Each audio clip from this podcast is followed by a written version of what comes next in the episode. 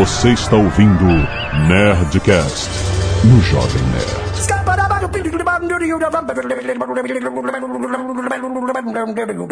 I'm a scat man. Landa, landa, landa, nerds! Aqui é Alexandre Antônio, Jovem Nerd, e eu tenho essa mania de usar English words no meio das minhas frases. Aqui é o Caio Gomes e hoje a gente vai entender porque a Siri dá um pau no Google Now. É mesmo? Não, não é só fanboy mesmo. Porra! Caraca. Aqui é o André Souza e se non avrete a dire niente di particolare non ti devi preoccupare, io saprò capire, mi basta sapere che mi pensa anche un minuto perché so accontentarmi anche di un semplice saluto. Caraca! Caraca, o que foi isso? Eu até olhei meu Skype pra ver se tava com pau. Caraca, Lilo Muto e Passe, né, cara? Olá pra todos, aqui é o Johnny Ken e esses Nerdcasts feitos especialmente pra mim e pro Blue Hand, que todo mundo fala que a gente não fala mal pra caramba, né? Nossa, fala mal. Aqui é o Azagal e eu vou falar devagar para vocês me entenderem melhor. Que pariu. Muito bem, nerds, estamos aqui com o nosso time de ciência para falar sobre a linguagem, senhores. Como funciona a linguagem? Como a gente entende? Por que, que a gente tem sotaque na língua dos outros? Por que, que é difícil de aprender uma língua? Por que, que o ser humano, quando nasce, pode aprender qualquer língua e não ter sotaque se treinar desde pequeno? Vamos entender como funciona a linguagem do corpo humano em nossas mentes. Certo? E-mail. Canelada. Past the people, get past the hitman. Muito bem, Zagal, vamos para mais uma semana de mês e caneladas do Nerdcast. Vamos. Azagal, temos um recado espetacular porque estreou Os Vingadores, a Era de Ultron. Já está no cinema, Jovem Nerd. Muito bem, senhoras e senhores, temos um recado patrocinado da galera da UCI Cinema. Olha aí. Que estão anunciando aqui conosco as salas especiais IMAX e X Plus, Azagal. Eu já falei e repito, nada substitui a experiência de ver um bom filme no cinema. Ah, eu acho que, falando aqui com os nerds, eu acho que ninguém vai deixar pra ver no telefone celular. Ah, eu não sei. Esse filme. Eu não sei, cada, as pessoas são capazes de coisas absurdas. o que eu tô falando é, ver um filme no cinema é uma experiência muito diferente. E ver um filme na- nessas salas premium, onde você tem a sala do, do CI que é IMAX, porra, você tá dentro do filme, você é um Cara, vingador, maluco. IMAX, cara, se você nunca foi na sala IMAX, você tem que ir, você tem que ter essa experiência, principalmente com os Vingadores, cara, porque você fica muito dentro da tela. A tela é projetada, primeiro, gigante, cinco vezes maior resolução do que qualquer É, outra sala é absurdo, é absurdo. É, você não vê o final da tela. Você tá olhando Você pro meio da tela e você tá dentro do filme. E ela é, leve, ela é levemente curvada pra justamente abraçar o seu campo de Isso, visão. pra aconchegar. Aconchegar, Você- cara. Você se abraça no Hulk.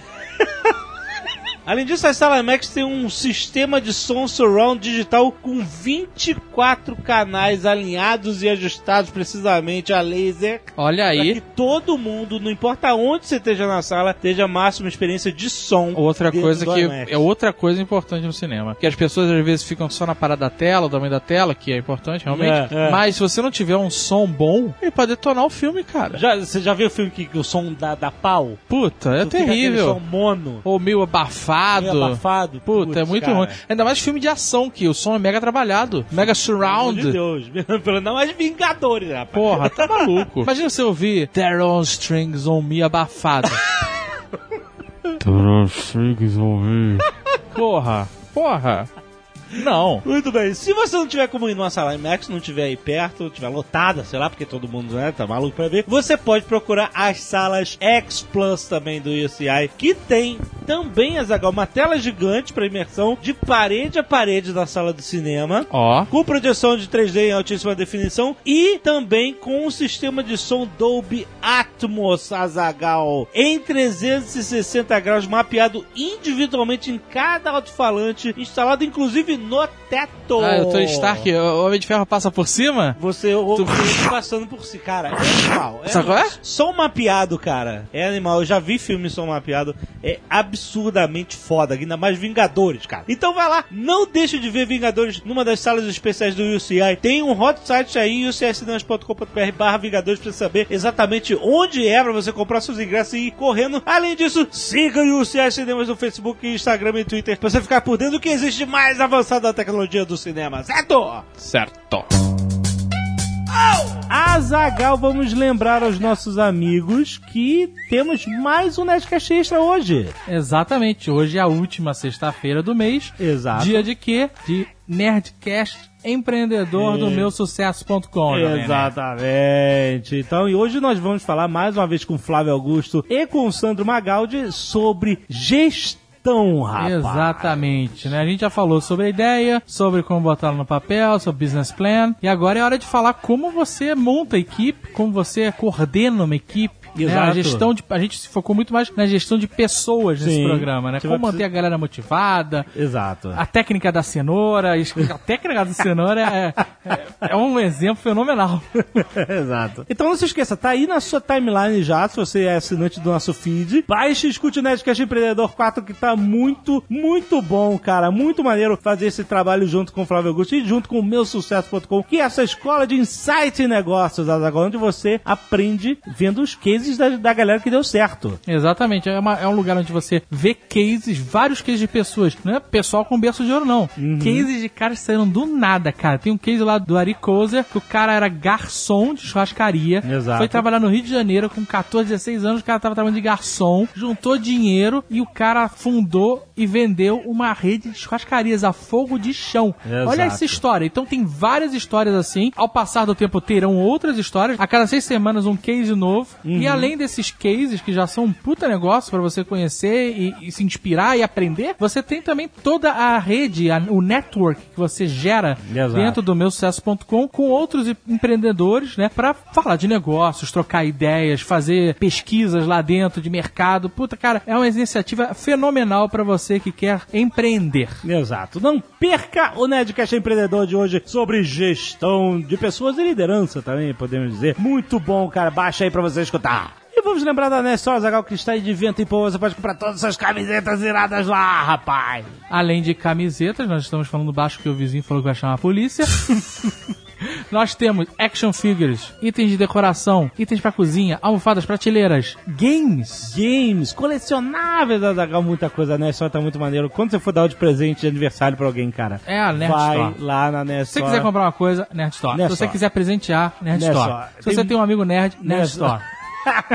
Muito lá. E, Azaghal, nós vamos dar mais um bypass na leitura de e-mails dessa semana. Isso, jovem nerd, porque nós estamos na Polônia. Oh, que bonito, olha Ah, só. Não tá fraco pra ninguém. Vocês foram eh, tirar férias? Não, não fomos. Nós estamos trabalhando. Nós fomos convidados pela CD Projekt Red para um evento internacional, um pré-lançamento. pré-lançamento de Witcher 3. Um disco não tá fraco pra ninguém.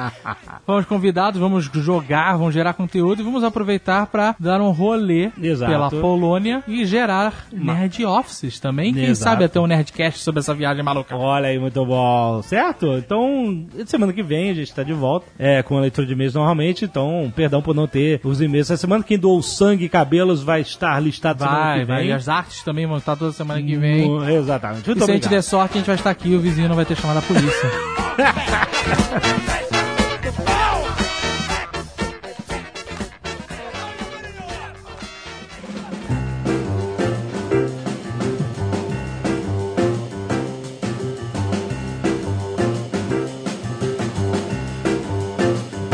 André, parte do objeto do seu estudo foi um estudo linguístico, de linguagem, né? Não um estudo da estrutura da língua, mas de como as pessoas se comunicam, certo? Certo, é. Eu tenho um bacharelado em linguística, na verdade, e dentro da linguística a gente estuda também um pouquinho da estrutura da língua, Aham. mas também de como que o conhecimento linguístico funciona. O que que tem na cabeça da gente que faz a gente fazer esses barulhinhos que a gente chama de linguagem. Pois é, porque se a gente parar pra analisar, a, a linguagem é um monte de sons bizarros que o nosso cérebro associa associa a coisas. A significados, A exatamente. significados, né? Porque o que eu tô falando aqui pro universo não é nada, é só um monte de som, blá, blá, blá, blá. Mas a gente aprendeu a dar significado pra esses sons. É, e criança, na verdade, aprende linguagem exatamente dessa forma. No começo, ela escuta um tanto de barulho e como, assim, ela não tem noção nenhuma de que isso é linguagem e que tem um significado, no início ela captura e processa todo e qualquer tipo de som que se produz.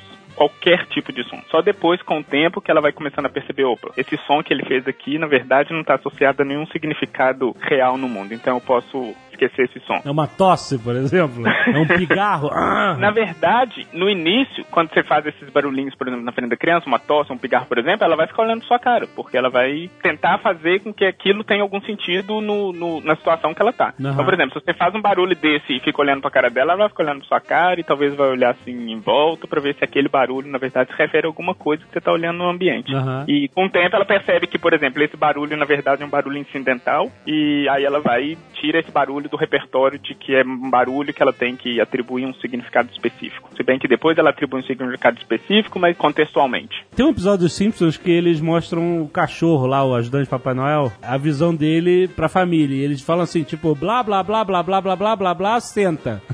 blá, blá, blá, blá, blá, blá, blá, comida. Blá, blá, blá, blá, blá, blá, blá, vamos passear. é uma coisa assim, que o cachorro, ele associa certas palavras, mas de uma forma bem mais limitada que o ser humano, né? Mas ele entende... Na verdade, você falou a coisa certa. Na verdade, cachorros, outros animais, geralmente, eles fazem associações. Então, por exemplo, você fala assim, ah, o cachorro entende quando eu falo comida. Realmente, ele associa esse barulho que você faz com você dando alguma coisa pra ele comer. Porque, assim, ele, o cérebro dele consegue fazer essa associação. Então, ele vai entender quando você falar comida. Então, mas não é, não é isso que a gente faz também? Associa o som a A alguma coisa? faz uma- a gente associa o som a um significado, mas a gente tem um- uma pequenina diferença que, por exemplo, o cachorro não tem e até mesmo os primatas mais desenvolvidos não têm, que é a questão de linguagem simbólica. A gente, na verdade, monta um símbolo. Quando eu faço associação, opa, esse barulho boné se refere àquele negocinho que a gente põe na cabeça, eu pego esse barulhinho e formo um símbolo com ele. Aí eu posso pegar esse barulhinho e usar ele de outras formas que eu quiser. Você não vai ver um cachorro, por exemplo, pegando essa palavra que você fala comida e, por exemplo, sentando com outro cachorro falando assim, olha, eu vou reproduzir esse som aqui com outro cachorro para me referir ao Azagal quando ele estiver falando comida e eu quiser comer, por exemplo. Ele não faz isso. Ele não consegue utilizar esse barulhinho como um símbolo solto na cognição dele. Ele só faz essa associação. Ele, Ele não chega comida. pro outro cachorro, vira lata e fala assim: vou dar uma comida naquela cadela.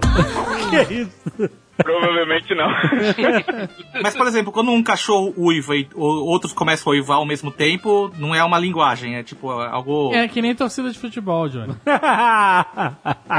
Tem que ter uma distinção muito importante entre linguagem e comunicação. As coisas são associadas, mas elas têm um- um- uma diferençazinha sutil. Comunicar, várias espécies de animais comunicam. Até a abelha, por exemplo. Elas conseguem comunicar algum tipo de informação. Linguagem, do jeito que a gente conhece no ser humano, essa linguagem simbólica, a única espécie que realmente tem esse tipo de linguagem que a gente conhece é a, é a espécie humana. E os golfinhos? Os golfinhos, eles se comunicam também. A comunicação deles, inclusive, é até bem sofisticada, mas eles não usam a linguagem de maneira simbólica como a gente usa. E a gente sabe que a gente usa linguagem de maneira simbólica porque a gente consegue fazer modifi- modificações temporais, por exemplo, nesses símbolos que a gente aprende. E essas outras espécies não conseguem. Como assim? A gente consegue falar de alguma coisa que aconteceu ontem, por exemplo.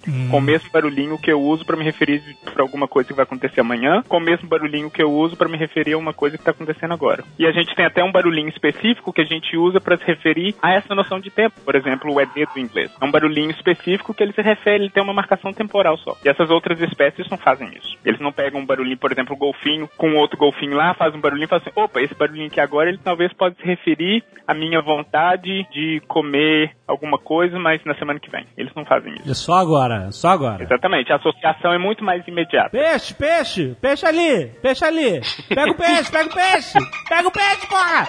Tu acha que o golfinho fala isso? Tu acha? Golfinho é sinistro mesmo. o quê? Golfinho é pega aquele filho da puta e leva lá pro fundo. Começou. Dá bicada na costela dele. Dá bicada na costela dele. É isso que o golfinho fala. Você quer ver uma coisa? O golfinho nunca falaria uma coisa tipo filho da puta, por exemplo. Porque você parar pra pensar, o barulhinho puto e o barulhinho filho não tem nada a ver com o significado global, essa noção global que filho da puta tem. Eles não fazem esse tipo de associação. Eles exemplo. não fariam porque não tem putas golfinhos, até onde eu sei. né? Mas todo golfinho é um estuprador. Então, como é? É verdade. Tem um monte de vídeo aí na internet de golfinho tentando estuprar turista, mano. Mulher senta na bordinha da, da água vem aquele golfinho tarado em cima dela. O palavrão é uma palavra, é um som como qualquer outro. Mas ele só é considerado um palavrão por uma convenção social, não é? Por exemplo, a palavra filha da puta, hoje em dia, quando você fala filha da puta, é uma palavra só. Você não tá dizendo que o cara é filho de uma mulher da vida. Você tá fazendo filha da puta, filha da puta, depende. filha da puta. Você escreve tudo, com- tudo junto, sem espaço. Filha da filha Não, isso da é uma puta. hashtag. Ou então fela da puta. É uma palavra só. Fela da puta. Fela da puta. Tem variações. Fela da puta. Fela da puta que saiu na novela. Pô, chocou a sociedade da- das Fela senhoras da católicas. Nem sabia o que vinha pela frente, as senhoras católicas de Curitiba.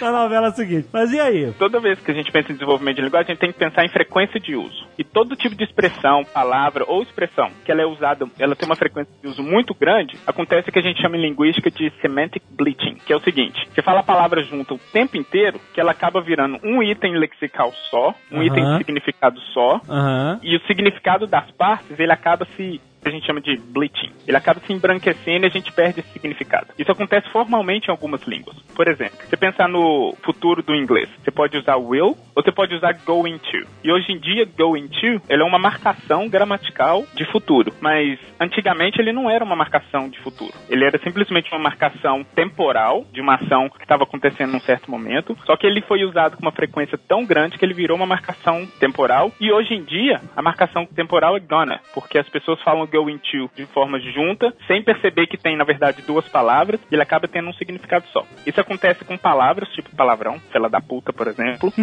É, isso acontece com expressões maiores. Quando eu dava aula de inglês, eu costumava falar com meus alunos que a gente tinha que falar só inglês na sala de aula. O tempo inteiro da aula, só inglês. E assim, eles não podiam falar um A em português. Certo. Por exemplo, se eles não soubessem como falava, sei lá, livro em inglês, mas quisessem falar alguma coisa com livro, eles tinham que usar a expressão what e a palavra em português, que eu falaria como é que falaria a palavra em inglês. Então eu ensinei pra eles essa expressão, what, alguma coisa. Então sempre que eles queriam saber alguma coisa, eles tinham que falar what, livro, what, não sei o que, what, não sei o que. E eles começaram a usar esse what, alguma coisa, tão frequentemente, que teve um dia que uma aluna virou e falou assim, eu escrevi what no quadro, aí ela virou pra mim, teacher, what's what?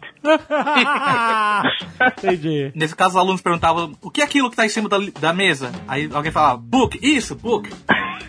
Esse what ganhou um significado diferente na cabeça dela que ela não Exatamente. associou com a palavra what, né? Exato. E é isso que a gente faz o tempo inteiro com linguagem. Quando a gente aprende certas expressões, geralmente a gente aprende sem muito saber o que, que significa as partes dela. Porque a gente atribui essa coisa inteira, por exemplo, fela da puta, a gente associa a expressão inteira a um significado único que é esse cara é um cara que não presta, por exemplo. Isso tem alguma relação com a nossa forma de ler? Que eu já vi, já li, já, já vi texto falando sobre isso, que a pessoa não lê o texto palavra por palavra, letra por letra por letra, letra, né? Ela vai adivinhando quase, né? Ela vai pegando alguns pedaços e montando o texto inteiro, né? Tem um exercício que a gente fazia na faculdade de industrial que era você fazer um, um alfabeto, você fazia a letra, mas não fazia a letra inteira. Você tinha que Só o, o a menor representação possível da letra. pra você entender, é. E você conseguia escrever um texto que as pessoas entendiam e liam Sim, sim. em- com letras que, vamos dizer assim, incompletas, né? Um exercício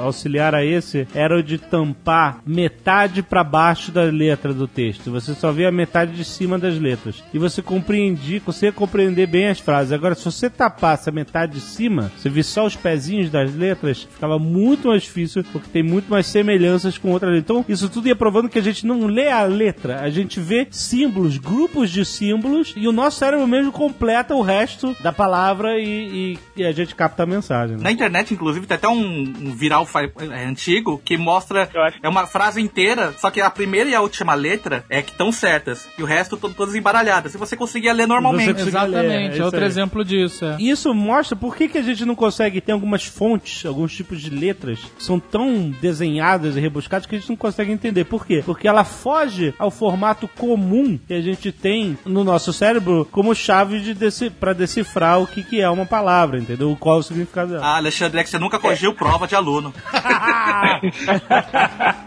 Na verdade, quando a gente corrige prova de aluno, o que acontece é porque a gente sempre monta representações baseado na nossa experiência. Então, se a gente tem é, exposição a vários tipos de letras diferentes, a gente acaba montando uma categoria para aquela letra que tem mais exemplos possíveis. Então, por exemplo, se a gente corrige muita prova, na verdade, de aluno que tem muita letra feia, a gente acaba expandindo um pouquinho a nossa categoria, mas de qualquer forma, isso que o Jovem Nerd fala é verdade. Algumas fontes, elas fogem tanto ao padrão específico que está perto dessa categoria que a gente não consegue identificar. Agora tem um, um vídeo super interessante na internet também de um menininho lendo. E, o pai dele pega aquele shampoo seda e passa pro menino ler. Aí o pai fala assim, ó, S com E, aí o menino C, D com A, dá. Então, como é que é? S é C, D com A, dá. O que, que tá escrito? Ele, shampoo.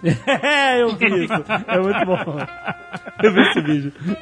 Exatamente, né? É, muda, muda. Ou seja, elas associam um significado. É? A pessoa sim. associa um significado e eu fiz um- um- uns estudos quando eu estava no mestrado ainda, lá em Belo Horizonte. A gente fazia um trabalho com adultos em processo de escolarização. E é interessante que eles não sabiam ler. Se eu colocasse a palavra assim, O-M-O, ele não conseguia ler. Mas se eu mostrasse a marca HOMO, ele conseguia ler normalmente. Uhum. Ou seja, ele, a, a associação dele é a seguinte: olha, essas letrinhas aqui, quando elas estão nessa configuração, significa isso, homo. Mas ele não ainda faz essa distinção de que, olha, essa letrinha aqui na palavra homo é a mesma dessa letrinha aqui redonda que ele escreveu aqui. Ele ainda não faz esse tipo de associação. Mas aí, com o tempo, a pessoa vai fazendo esse tipo de associação e é assim que, na verdade, a gente aprende a ler. A gente vai começando a perceber, opa, essa letra R aqui, na verdade, é parecida com essa outra aqui e que tem esse mesmo som, então deve ser esse som aqui que, ele querem, que eles querem que eu leia, por exemplo. E é assim que a pessoa aprende a ler e escrever. Em que momento que o cara fazendo medicina ele esquece como é que se escreve? escreve.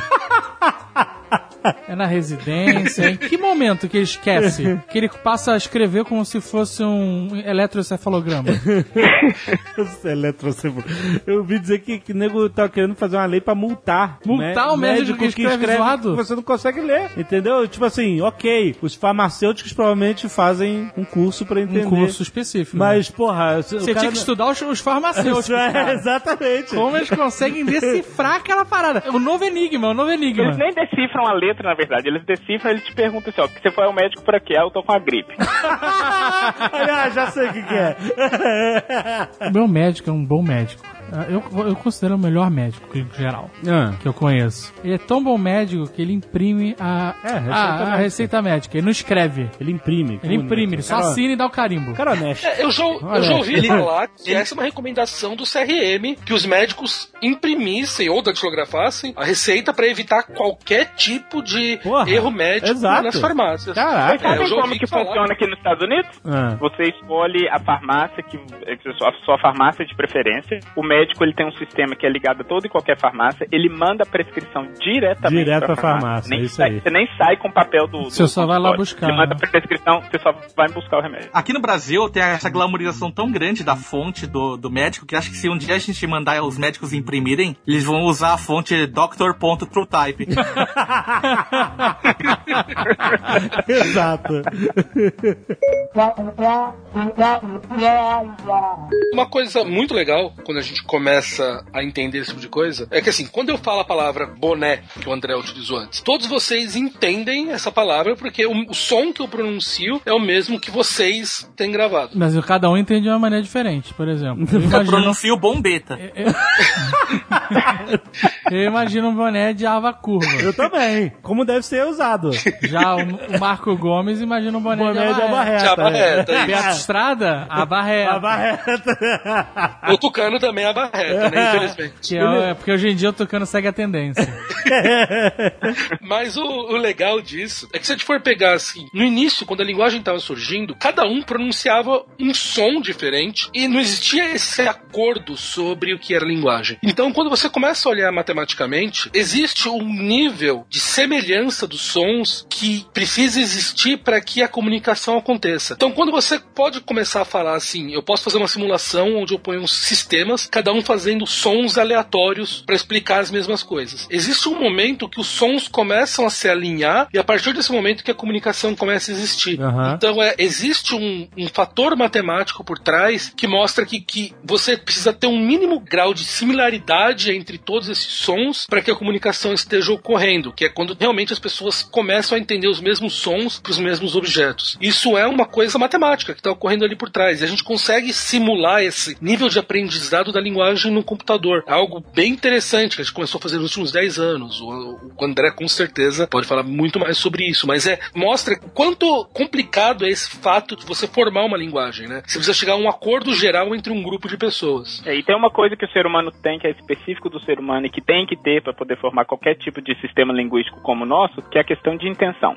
A gente tem que ter a intenção de nomear alguma coisa de comunicar essa nomeação para outra pessoa e a outra pessoa tem que perceber essa intenção. Se a outra pessoa não percebe essa intenção, não há criação de linguagem. Então por isso que quando eles tentam explicar onde que surgiu a diferença entre essa comunicação primata e a comunicação do humano que a gente tem, eles tentam explicar falando que essa diferenciação ocorreu a partir do momento que nós, como seres humanos, começamos a perceber outros seres humanos como seres que têm a intenção de comunicar. E é por isso, por exemplo, que se você botar o seu filho na frente da televisão 24 horas, ele não vai aprender linguagem. Simplesmente porque ele vai escutar os barulhinhos da televisão, mas ele não vai ver a TV como um ser que tem a intenção de comunicar alguma coisa como o pai ou a mãe tem, por exemplo. Mas como é que crianças brasileiras, por exemplo, é, aprendem inglês sem ter aula de inglês ou se- sem conviver com americanos ou com pessoas que falam inglês? E de repente elas soltam algumas palavras em inglês aí do nada. É, mas tem um convívio, de alguma forma. Não, é televisão. Tem que ter. Ou, na, Tem que ter. ou no videogame, ou na televisão, vendo filme, esse tipo de coisa. Mas ele acabou de falar que se o cara ficar o dia inteiro olhando televisão não entende porra nenhuma. Não, ela não vai aprender a linguagem. Ela vai conseguir imitar e porque imitar a gente imita. Vocês viram aquilo que eu falei no começo do programa? Aquilo, na verdade, é um grupo de símbolos fonéticos que eu consegui imitar perfeitamente e que, para algum grupo no mundo, que a gente chama de italiano, eles conseguem entender. e, Ou não, né, no caso. ou não. e que- e para quem não fala italiano não consegue, mas na verdade o que eu fiz foi imitar um grupo de sons que para eles é convencional e que para mim não é. Sabe quem faz isso? Ah. O sogro do Jovem Nerd. o quê? É verdade. O meu, o seu Teu sogro também. teu É. sogro, ele não fala uma palavra em inglês. Não, Ele não consegue se comunicar em outra língua não ser português. Às vezes Sim. nem em português. é verdade. Mas ele é músico. Ele Sim. canta. E quando ele faz as festas lá, ele canta várias músicas em inglês. Sim. E ele canta elas justamente imitando É. o som que o cantor faz. E canta direitinho. Só que ele não faz a menor ideia Não. do que ele tá falando. Ele tá simplesmente fazendo blá blá blá blá blá blá, é? É. Só que com palavras, com fonética. Mas ele não faz ideia, ele só tá imitando o Cara, som. é a melhor técnica pra aprender língua estrangeira que eu falo, principalmente questão de pronúncia, é imitar. Imita, mesmo se você não souber o que o cara tá falando, imita. Mas pra ele não funcionou nada. Não, mas aí em algum ponto do desenvolvimento da sua linguagem você tem que começar a querer saber o que, que aquilo significa. Mas aí você já sabe pronunciar, não tem problema. E isso puxa uma coisa, por exemplo, eu, eu já vi lá pessoas estrangeiras falando que eu tinha um sotaque muito bom cantando inglês, porque tem gente que canta inglês, mas canta com um sotaque horroroso. Edson Nogueira faz muito sucesso, canta covers de músicas famosas e aqui ele falando sério, mas ele tem um sotaque bem esquisito. Se um, um gringo ouve o cara cantando, é que nem a gente ouviu um gringo cantando bossa nova, sabe? É que nem ouviu Ino, aquele grupo de pagode japonês.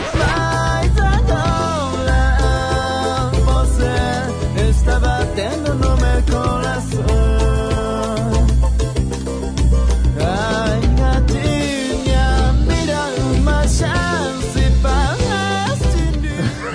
Exato, cantando. Puta que pariu. Ou o Rich cantando um abajur cor de carne. O Rich? Menina Veneno, não conhece? Não, mas o que, que tem? Quem, Pô, quem- ele tem um puta sotaque. Essa música ela é cantada originalmente com sotaque gringo? Sim, Não, ele é gringo. ele é gringo. Ele é gringo. Você tá de sacanagem? É. Nunca parei pra, pra perceber isso. Ele não é brasileiro, não. Menina Veneno? É, o mundo É o pequeno grin- ele é demais. gringo? Ele é inglês. Ele é inglês. Caralho! Peraí, calma aí. Quem é O Rich. Revelação pro Jovem. Eu também não sabia. agora. Eu não Tem uma, sabia época, disso. tem uma época que tem uma grande imigração de ingleses no Brasil. Veio o Ronald Biggs e o Rich. E o Rich, ele veio pra cá e, e- e fez essa música. Fez outras, mas essa. E a música original, sucesso dos anos 80, ela tem sotaque? Tem sotaque. Nunca pensei. Peraí, Léo, toca aí. Menina veneno, o mundo é pequeno demais pra nós dois. Caraca, maluco, nunca percebi isso. Tem sotaque. Menina Veneno.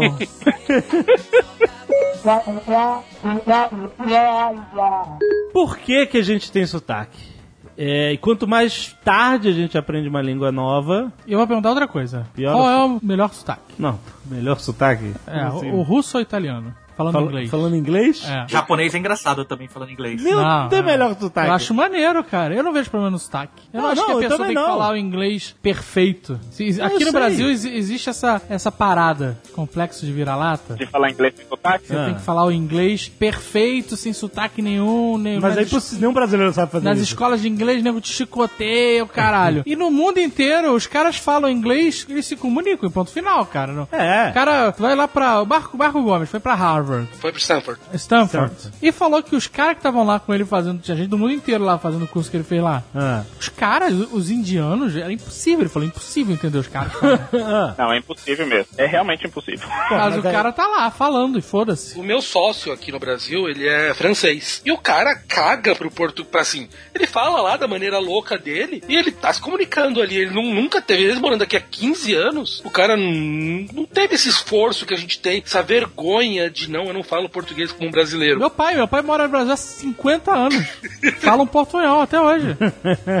eu vou desencanar, eu vou falar com o sotaque, sem me preocupar. Ué, mas é isso mesmo. Fala mesmo. A questão do sotaque é a seguinte, sotaque ele, ele existe porque o nosso cérebro ele cria padrões quando a gente está aprendendo linguagem e esses padrões são padrões motores. Então quando a gente está aprendendo português, por exemplo, nosso cérebro ensina o nosso, nosso sistema motor a, a mover a nossa boca de uma certa forma. É, porque os nossos músculos da, né, das cordas vocais, então, eles se acostumam a fazer aqueles movimentos para criar aquele tipo de som, certo? Exatamente, exatamente. Aí quando a gente aprende uma língua estrangeira, o movimento que a gente precisa fazer é um pouquinho diferente. Mas como o nosso sistema já está automaticamente acostumado a fazer um tipo de movimento, ele tenta se aproximar ao máximo do movimento que ele tem que fazer para a língua estrangeira, mas ao mesmo tempo ele está enferrujado naquele que a gente está acostumado a fazer. Aham. Então acaba criando um, um- um movimento que está entre os dois, às vezes muito mais perto do seu movimento nativo, que aí é quando você tem um sotaque muito forte, e às vezes muito mais perto do movimento da língua estrangeira, que aí quando você tem um sotaque muito menor. E aí sai o, o velho world, em vez de world, world, que é difícil pra caralho do brasileiro. Exatamente. Por exemplo, a gente não tem essa diferença, a gente chama, isso de som líquido, que é esse retroflexo, o R e o L. Ró. Esses sons, eles são muito próximos um do outro. Na verdade, o L, o, esse som do retroflexo e do L, eles são muito próximos, mas como a gente não treinou fazer esse tipo de som próximo do outro quando a gente cresceu, quando a gente tem que fazer no inglês, a gente tem problema. Fala aí, Johnny, mundo em inglês. Impossível. Não, não, não, fala normal, quando você for falar. fala, legal. Não, eu não consigo. Não, fala aí, cara. Não consigo. Como é que você fala? Eu falo faz, um- faz uma bola com a mão, é né? tipo ainda. war. War do. War. Só que do mundo. Que- é difícil, é É difícil falar. impossível. Impossível falar de World. Você tem que corretamente. testar muito. World. Você tem que ficar falando muitas vezes pra você Não, eu, acostumar. não- eu- eu vou falar uma vez só, World. o cara vai entender pelo contexto. Ou, na verdade, tem alguns macetezinhos que você pode aplicar, por exemplo, para você pronunciar essas palavras que são mais difíceis. Então, por exemplo, para pronunciar sons que você tem o, o retroflexo e o L, que em inglês você tem tipo world, você tem girl. Girl. Exatamente, tá vendo? Não é girl, é girl. Girl. Tem que- Exatamente. a língua tem que dar uma dançada. em português é girl, né? Muita gente fala girl. Faz girl. você tem que fazer a vogal ficar um pouquinho mais longa, girl, Girl. e depois e o L separado. Girl. Girl. Olha aí que legal. Girl. Saiu, mais ou menos. Agora, existe algum povo que fale algum idioma que facilite o aprendizado de outros? Por exemplo, eu ouvi falar há muito tempo atrás que quem fala árabe, quem aprende a falar árabe quando criança, sei lá, tem facilidade de falar outras línguas. Por causa dos movimentos da garganta, porque árabe fala tudo, não sei, gargarejando tempo inteiro. E quando eu, eu estive no Marrocos, o guia da excursão, que não era um cara nem mega instruído nem nada, né? Eram pelas condições culturais e financeiras e políticas do Marrocos, não vamos discutir isso. Aham. Mas ele não era um cara estudado, é isso que eu quero dizer. Aham. O cara falava cinco idiomas. Isso é bem comum na Europa também. Muita gente fala vários idiomas. Mas e aí? Depende da onde na Europa, né? Em Portugal eles falam português e português. O, o árabe tem muitos fonemas. Assim, o árabe tem uma quantidade Exatamente. ridícula de fonemas. Então, por exemplo, um fonema que todos os estrangeiros têm uma dificuldade de falar é o São. São Paulo, por exemplo. É. São Paulo. São Paulo. São Paulo. É. E Rio. Rio. Rio. Rio ninguém. Mas o- Rio o- de Janeiro. O são é mais difícil ainda, cara. Na época que eu morava lá em Paris, eu sacaneava os estrangeiros pedindo eles falarem são. São. Um dia eu pedi pro amigo meu árabe falar são, cara, o cara nem pestanejou, ele falou são, assim, perfeito, como a gente fala. Aham. E logo depois me pediu pra falar um fonema que eu não tenho nem a menor ideia disso. Tomou. É. Aí ele falou em árabe, chupa, Caio. Eu uma vez comprei um CD-ROM, ensinava a falar árabe. Ah, Aí ficava um corte lateral da garganta, mostrando como você tinha que fazer com a garganta, Como é que você vai saber? sabe? Fazer o movimento da garganta pra aquele som meio grutural. Aham, aham. É muito difícil. É muito difícil. Agora, o que define se existe facilidade para aprender uma outra língua ou não é isso que o Caio falou, que é a questão do número de fonemas que uma língua tem. Só para definir assim, o que que é fonema, na verdade, fonema é o conjunto de sons que uma língua tem. Então, por exemplo, o português, se você olhar o grupo de fonemas do português, ele é muito próximo, muito parecido. Na verdade, todos os fonemas que tem em português tem no japonês, por exemplo. Então, por isso que pra gente brasileiro falar japonês, tô falando em questões de som, não tô falando da questão gramatical e de significado. Pra questão de, de sons, por exemplo, é muito fácil pra gente eh, falar palavras em japonês do que falar palavras em alemão, por exemplo, que em alemão tem alguns sons que a gente não tem na nossa língua. Por que, que um norte-americano assim não consegue pronunciar o são de São Paulo? Eles não têm sons nasais, como a gente tem aqui, como a gente tem no português. Então, um ão pra ele, ele não consegue pronunciar. Ele não tem, na verdade, também sons abertos e fechados. Então, por exemplo, a gente fala poço e poço. São coisas completamente diferentes. O chileno não consegue. Não consegue também. Fala, Exatamente. beber água no, no poço, não posso. é. Caiu. Isso. Cair no poço, não poço. Exatamente. Uma coisa engraçada, por exemplo, meu pai, que é japonês, né? Ele, ele veio com 20 anos, agora tá com 70 anos, e ele fala razoavelmente bem português. Aham. Só que é engraçado que o jeito dele falar o português é aquele jeito imperativo que o japonês fala. Então, ô Johnny, vai buscar uma água! É, interessante. tipo, ele fala perfeito, só que com o, o, o som em japonês. Sim, Engraçado. sim, a forma de. É porque, é, mais uma coisa. A entonação. A né? A entonação. entonação também depende da linguagem, né? Porque no- quando a gente vai fazer uma pergunta, por exemplo, a gente sobe a entonação no fim da frase, né? Então isso é um problema na minha mente. Porque quando eu vou falar inglês, Você faz isso. eu subo a entonação e esqueço de mudar. Não, exemplo, vamos fazer uma Eu, pergunta em vez de falar, perguntar assim, can you go? Eu falo assim, you can go? É que você tá trocando a ordem da. da- Fo- Fora quando você tá lendo em português, aí, tipo, tem interrogação no final, você não viu, aí você sempre sobe na última É, sílaba, na né? última. Por isso que o espanhol é mais inteligente. É. O espanhol já bota interrogação, exclamação na frente pra tu saber Você o que já vem. sabe, exatamente, já sabe o que, que vem. É, normalmente, tipo assim, você vai, você vai lá, é, a gente tá subindo a entonação. Não, tem perguntas que você pode fazer sem subir, mas normalmente você sobe. Agora, no japonês, não existe mudança de, né, entonação. É, É, gente- entonação no português é uma marca, quase que uma marca gramatical. E no japonês e em algumas outras línguas, não necessariamente. E principalmente línguas que têm essa marcação na palavra. Então, por exemplo, o inglês, você tem a marcação na estrutura da frase. Então, por exemplo, você começa uma frase com um verbo auxiliar, já é uma dica de que é uma pergunta. Então, você não precisa usar Ah, a entonação uh, para mostrar que é uma pergunta. Tipo, are you okay? É isso? Por exemplo, se eu começo com auxiliar, por exemplo, eu já sei que aquilo se trata de uma pergunta, eu não preciso. Eu posso entonar a frase se eu quiser, mas eu não preciso necessariamente. Que aí, se eu falar assim, you are okay, isso é uma afirmação. Agora, se eu falar, are you okay? Isso já é uma pergunta, porque o are foi lá pra frente, entendeu? Eu Exatamente. entendi. É. E a entonação pode ser a mesma. Agora, o que acontece, que a gente percebe que a pessoa é estrangeira, é quando a pessoa faz igual a Zagal falou. Falou assim, you're okay? Porque aí a pessoa tá querendo uma pergunta e Afirmando. tá usando Afirmando, a de é. entonação pra, pra mostrar a pergunta. É que eu espero que ele esteja bem, entendeu? eu quero saber, mas eu quero que ele esteja bem. Essa que é a verdade. Agora, o alemão, o alemão é a mesma coisa que o japonês, né? É... Todas as frases ele fala com. Né? Eu quero que você morra. O alemão, o alemão ele tem uma coisa interessante, que ele tem a marcação de negação no final da frase. Isso. Então, na verdade, você sabe que o cara tá falando não, se você esperar ele acabar de falar tudo. no final. Que aí no final ele fala Nein! Aquela velha piada, né? Como é que é chuva em alemão? Gotaschkein. Ele vai falar uma coisa do tipo assim, "Ah, você pode vir aqui em casa. Não. E o não tá no final. Então você só sabe que ele tá negando se você esperar até o final. Na verdade, o que eu lembro de alemão é que o verbo vai pro final. Também. Tipo, é, haben Sie é, fulano de tal gesehen? Gesehen é viu no passado, né? Então, tipo assim, você, o senhor fulano de tal, viu? Nein. É bizarro, é, é sinistro, porque muda, muda a ordem das coisas, como você constrói, né? As frases. O alemão é uma língua de caso, que a gente chama de língua de caso. Língua de caso são línguas que você tem uma marcação gramatical para tipo de estruturas na frase diferente. Então, por exemplo, se eu tô falando assim, eu corro, nominativo, esse eu é nominativo, então o eu ele é o, o sujeito ativo da frase, aí você tem uma forma específica. Mas se ele é o objeto, ele tem uma outra forma. Então, por exemplo, você fala ich, alguma coisa para nominativo, mas se for genitivo, por exemplo, você fala mia, por exemplo. Você vai falar uma outra forma. E esse tipo de marcação, como ele tem esse tipo de marcação, o verbo muda e o verbo ele tem uma posição única na frase. Ele tá sempre ou no final da frase e a marcação de passado, por exemplo, esse gesehen que você falou. Na verdade, o ge é a marcação do passado, sehen é o verbo. Isso, isso aí. Porra, você sabe falar alemão, cara? Também? Eu estudei. Muito bom.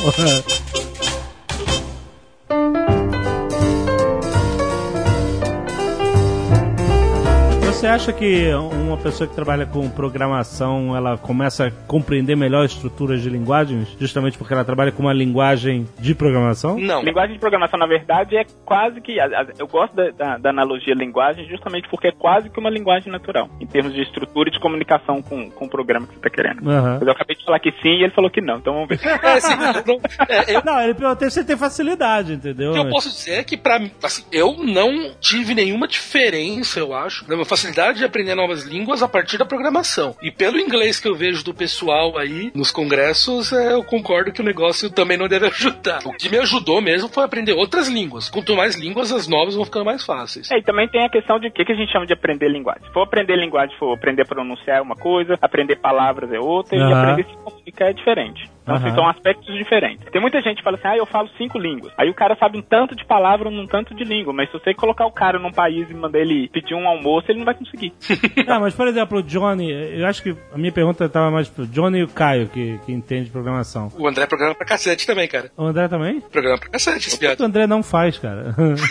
Bom, não, mas o que eu quero dizer é o seguinte: pra quem entende programação, é o seguinte: você começa a aprender termos como você começa a aprender em outras línguas e você começa a repetir porque você vê que eles fazem certas coisas. Mas quando você tem um domínio tão grande da, da linguagem de programação, você pode pegar esses termos, misturá-los para construir novas frases, novos comandos. É, você, você não precisa ficar imitando um código que você viu. Você pode construir o seu código usando, fazendo uso da linguagem que é mais ou menos o que a gente faz quando a gente fala uma língua nova, não é? Não, sim, nesse sentido, sim. Nesse sentido, a programação você aprende alguns comandos, né, em uma situação específica e você generaliza ele para situações que você não tinha pensado originalmente. Isso, nesse sentido, é a mesma coisa. Só que a minha impressão é que esse conhecimento, essa capacidade de generalização que as linguagens de programação trazem, acabam não ajudando nas linguagens humanas reais. Por exemplo, eu vou dar um. ó, é, é, Na verdade, o padrão que você tem de erros quando você está aprendendo uma segunda língua estrangeira, uma língua natural, é o mesmo padrão de erros que você tem, por exemplo, quando você começa a aprender uma linguagem nova de computação. Então, por exemplo, eu programei muito tempo em, em R. Quando eu fui começar a aprender Python, por exemplo, o, o primeiro item de uma sequência de string, por exemplo, no Python começa com zero, no R começa com um. Então, toda vez que eu ia programar alguma coisa que eu queria o primeiro item de um- uma sequência de strings, eu sempre pedia, ah, me dá o item 1. E ele sempre me dava o segundo item. Ou seja, eu usei um conhecimento que eu tinha de uma linguagem, eu generalizei para uma outra linguagem e tive que reaprender que a estrutura daquela linguagem é outra. A gente faz isso o tempo inteiro quando a gente está aprendendo uma outra língua natural. Quem nunca, por exemplo, usou uma palavra, sei lá, tem que pensar num, num exemplo mais específico, mas quem nunca usou uma palavra em português, fez uma tradução literal para alguma coisa do inglês para descobrir logo depois que, na verdade, existe uma palavra muito mais específica no inglês para aquilo que você falou em português, por exemplo. Foi bom que você puxou isso, porque eu,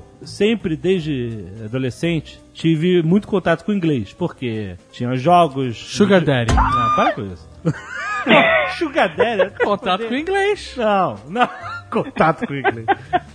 Por quê? Eu jogava os videogames que não tinham tradução, eram tudo em inglês, eu, eu aprendia na marra, eu, eu jogava RPG, os livros não tinham tradução também, a gente ia... Então o inglês sempre teve presente na minha vida porque as coisas nerds que eu curtia, muitas vinham em inglês e tal, e aí eu sempre tive muito contato com o inglês por causa das coisas que eu curto, certo? E isso. Se fuder. E isso faz com que a língua inglesa está tão presente no meu dia a dia que eu, como eu falei na abertura, e as pessoas que conhecem o Jovem Nerd sabem que eu faço isso, eu misturo às vezes no meio de uma frase em português, eu boto um termo em inglês, alguma coisa assim. Yeah, tem um nome pra isso. Qual é o nome? Babaca. então, eu ia perguntar isso. Muita gente acha isso babaca, da minha parte. O Afonso Solon também faz isso e tal. Mas, tipo, Não é nenhum exemplo de humildade. mas olha só, na minha cabeça, eu, eu não faço isso porque eu desprezo a língua portuguesa. Eu, eu amo a língua portuguesa e eu prezo. Você ama a língua portuguesa? Eu amo, eu Ama? prezo muito pela língua portuguesa quando eu escrevo meus textos, sempre aprendi a escrever direitinho, eu era bom em redação, mas no meu dia a dia eu tenho vícios de linguagem. Botar em palavras em inglês é um vício de linguagem meu. Isso é babaca mesmo ou, ou qual é a ciência por trás disso? É babaca. já, já vou já adiantar. Não é babaca, não. Na verdade, o nome científico pra babaquice é code switching. Como é que é? Code switching. Ah, code, de código? Ah, code switching. Ah. Isso, code switching. Aí, falou em inglês, babaca. Já deu uma babacada aí. Mas ele, ele usou, ele é cientista, usou É um termo ele- científico. Então, ele também tem contato com um estudo em inglês. Não, mas, ele mas olha só, é diferente. Por exemplo, ele tá usando um termo científico para todos os cientistas que escutam o Nerdcast entenderem o que ele tá falando. Ah. Você simplesmente tem preguiça de procurar palavras não é em português. preguiça, não é preguiça, é, É preguiça, vício. não é é vício, vício de é linguagem. preguiça. Quando eu vou escrever um texto, eu não escrevo uma palavra em inglês no meio do texto. Eu escrevo corretamente, com a situação. Tá e vendo? Porque é preguiça na hora de falar. É vício. Você tem que pensar e falar, não, vou assassinar a minha língua mátria. Não é isso, rapaz. É que assim, se você for traduzir, é code de ba, switch de baca. Aí fica babaca. Fala aí, fala aí, André. É, na verdade, a gente, a gente monta, é, a gente tem a representação das coisas que a gente aprende no nosso cérebro e, e, a e essa representação ela depende muito da frequência com qual a gente está exposto àquilo que a gente está aprendendo. Então, se a frequência com a qual você está exposto a algum conceito ele é maior em inglês, é obviamente que aquele conceito ele vai ficar mais saliente na sua cabeça em inglês e quando você tiver que falar ele automaticamente, ele vai sair em inglês, não adianta. E isso acontece tanto com cientistas, por exemplo, que às vezes leem muita coisa em inglês, então o único termo que vem é inglês, e na ciência até um pouquinho complicado, porque às vezes até nem tem mesmo termo em português. Aham. Mas é comum também no, no, no dia a dia do não cientista, porque se ele tem exposição a algum termo, que esse termo ele é muito mais frequente em inglês do que em português, ele não vai ver a palavra em português. Então, esse tipo de code switch, na verdade, é comum, e principalmente em domínios, pode começar a perceber. Você faz isso muito em domínios que você tem um conhecimento muito maior em inglês do que em português daquele domínio. É, eu reparei que eu, por exemplo, como eu li muito livro de RPG em inglês, eu uso muitos termos ligados à fantasia medieval e RPG em inglês por causa dos livros. Tipo, por exemplo, quando o, o mago lança uma bola de fogo, eu não falo bola de fogo, eu falo, lançou uma fireball. Quando dá tiro 20 no dado, eu falo double damage. Porque isso tudo tava no conjunto de regras em inglês, que a gente lia em inglês, e colocava em prática na hora de falar no jogo. Não, não traduzia, né? Usava o termo em inglês. E se a gente for começar a fazer agora, na verdade, esse purismo de sempre falar em português, a gente tem que começar a mudar o nome, não pode ser RPG mais. é verdade, role playing game. Nem Nerdcast. Nem Nerdcast, é, fodeu. Tem mano. que ser a transmissão dos otários.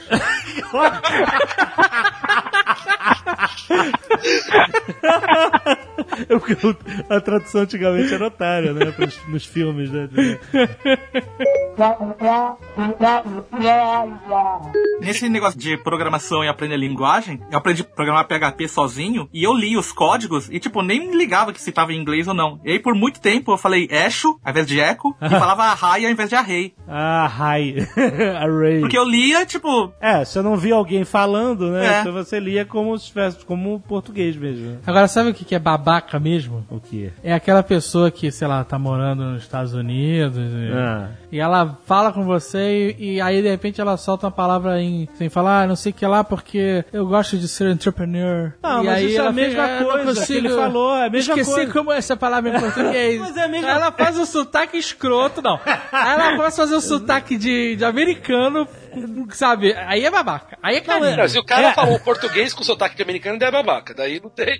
É, faz um sotaquezinho. Não, olha só, gente. Eu já estou. não tem. Mano, há tanto tempo que eu estou com sotaque. Não, é a mesma coisa, só que num nível mais profundo, é. O, quê? cara tá acostumado a falar com outra Pra língua. defender os que fazem isso, eu, quando eu falo o meu nome, geralmente em alguma palestra, alguma reunião, eu já percebi que às vezes eu falo o meu próprio nome com sotaque. Porque fala eu André? tô, tô tão André. acostumado as pessoas me chamarem de André, André, André. Aí às vezes eu vou me, me apresentar, eu falo assim, my name is André. Não, mas peraí. Não, mas aí você tá falando inglês. Quando você tá nos Estados Unidos, você fala My name Você- is Andrew. no Brasil você falou, tudo bem, meu nome é André. É, isso que eu quero saber. Você Não, fez isso no não. Brasil ou... Português, meu nome é André. Não, meu nome é André. Ah, Não, mas então. não tem nada de errado Mas você... aqui eu falo o nome que seria que eu teria que falar com sotaque português, porque assim, meu Não, nome é... não tem que falar. Não, cara, ajuda o cara, pelo amor de Deus. Se eu, eu tenho o mesmo problema. Chego em um hotel lá fora, qual é o seu nome? Eu vou falar assim, my name is Alexandre. O cara vai pirar, entendeu? então eu falo Alexander, que ele entende o que, que é Eu Alexander. falo, my name is Dave in the wrong way.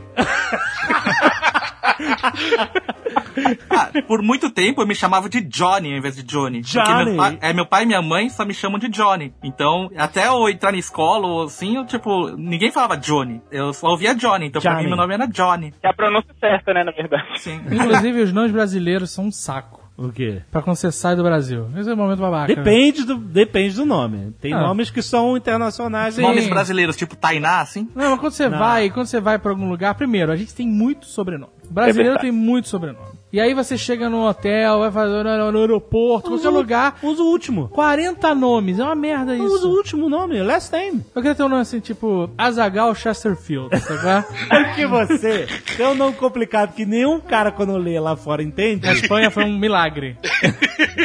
Pô, meu nome, ninguém entende nenhum deles. Aham. Dave, escrito da maneira mais maluca possível. Pazos. Pazos, que ninguém sabe o que é com, com se é ou Pazos. Pazos, é. Se é com S ou com Z. Passos.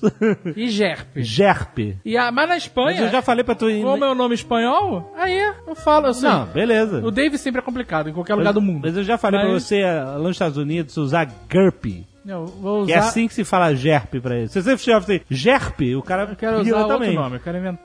Ter um outro Tudo bem que se você falar GURP, eles vão, provavelmente eles vão é, escrever com isso no final. É, não tem como. É, Fudeu. É, Nos Estados Unidos eu já, eu já me inscrevo nos congressos como Kyle mesmo. Caio. Kyle, é, eu virei o Kyle. É, eu já desisti de. de Ah, peraí, mas é seu nome, Caio. Tá certo. Não, mas Kyle, K-Y-L-E. Ah, Kyle, tipo do South Park? Isso, Kyle. Olha aí que inteligente, Kyle, tipo do South Park. K-Y-L-E. É Isso, eu já, eu já me inscrevo no- na Amazon, meu nome tá dessa maneira, porque é mais fácil Amazon? do que tentar. Mas na Amazon vem tudo escrito. Não, mas no hotel, né? Chegou o pacote pra quem? Pro Kyle. Ah, Aí os caras metem o passaporte, o nome não bate. É. Ih, não vamos entregar. Não, mas é muito comum utilizar apelido lá na terra do André. Ele hackeou o passaporte dele. O passaporte dele Caraca, escrito Caio. você descobriu uma pronúncia certa em inglês pro teu nome, Kyle. Então eu, eu utilizei essa técnica aí. Uma coisa que a gente tava falando de falar as palavras de outra língua que eu acho muito engraçado também, isso acontece, eu vejo muito com bilíngues. Muitas vezes existe uma palavra que tem um significado em português e na outra língua tem um significado levemente diferente. Hum, tipo o quê? Posso dar um exemplo em francês, os portanto. Tá demais esse programa. Francês tem donc, tem alors, tem vários tipos de portanto. Aham. E muitas vezes o cara tem essa dificuldade de traduzir exatamente pro português com a palavra que ele é. Nesses casos, ele acaba utilizando a palavra na outra língua. Quando eu voltei de Paris, era muito comum, eu não sabia usar portanto. Eu utilizava cada um deles porque cada um tem um significado Separadamente. um pouquinho diferente do que é o português. É algo muito comum também que a gente vê, principalmente com bilíngues. Será que seria meio que nem um americano tentar diferenciar ser e estar aqui no Brasil, em português? Tá, isso é um inferno. Sim, sim. Eles não sabem diferenciar. Ó, eu fiz um estudo no comecinho do meu doutorado aqui, porque eu queria saber exatamente isso. Porque se você pegar as palavras, eu vou falar algumas palavras em inglês e eu quero que vocês falem pra minha tradução. Manda ver. Então vamos lá. Grip. Pegar, segurar, agarrar. Pegada, né, o negócio. Pegada. Pega. Tá. Pega. Pega.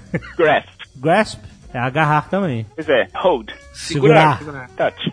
Tocar. Tocar. Poke. Poke, cutucar. Pois é. Agora imagina você vendo uma pessoa cutucando alguém e uma pessoa touching someone com um dedo só. Como é que você diferencia se ele tá poking ou se ele tá touching? Só vendo a cena. É, poking seria mais incisivo, né? Tipo, dando uma pau, uma cutucada. Nas duas opções você pode usar o Don't Touch Me. Ou como o Ahmed dizia, stop touching me! Basicamente, o que eu queria saber, assim, a gente tem vários verbos em inglês que a gente traduz ao pé da letra, assim, em português, como pegar ou agarrar. Então, vários. Grasp, grab, Grip, get. get, por exemplo. E eu queria saber, então, primeiro, como que os americanos fazem essa distinção? E segundo, como que um bilíngue faria essa distinção, por exemplo, se ele tiver que falar essas palavras em português? Aí o que eu notei foi exatamente isso que o Kai falou. O nosso range, opa, momento babaca, de uso.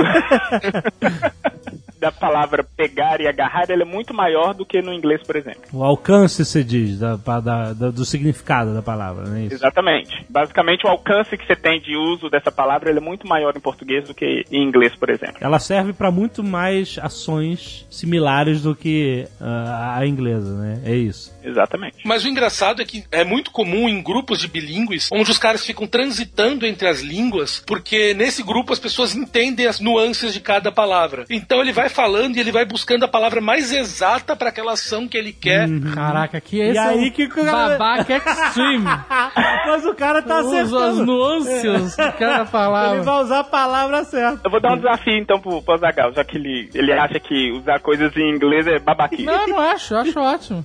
Como que você traduziria? Você tá conversando com alguém, aí você quer e fala assim, cara, don't take it for granted. Fala isso em português. Não, não, não, calma aí, eu sei. Don't take it for granted. É. Não é certo. Não, não, não é. Não tá garantido, não tá garantido. Tem uma nuance que a gente consegue entender quando a gente usa inglês, mas é difícil traduzir isso pro português, por exemplo. Take it for granted. E uma outra que é o contrário também. Como é que você traduz tomara? Tomara que dê certo. Como Tomara. é que você traduz isso pro inglês? I hope. É, você tem que mudar o significado. Exatamente, a nuance é um pouquinho diferente. Então, às vezes, você tem que usar um pouquinho, você tem que usar a palavra na outra língua porque você quer aquela nuance específica e que você não consegue trazer aquela Pessoas nuance. mais evoluídas com... Conversam em três, quatro idiomas.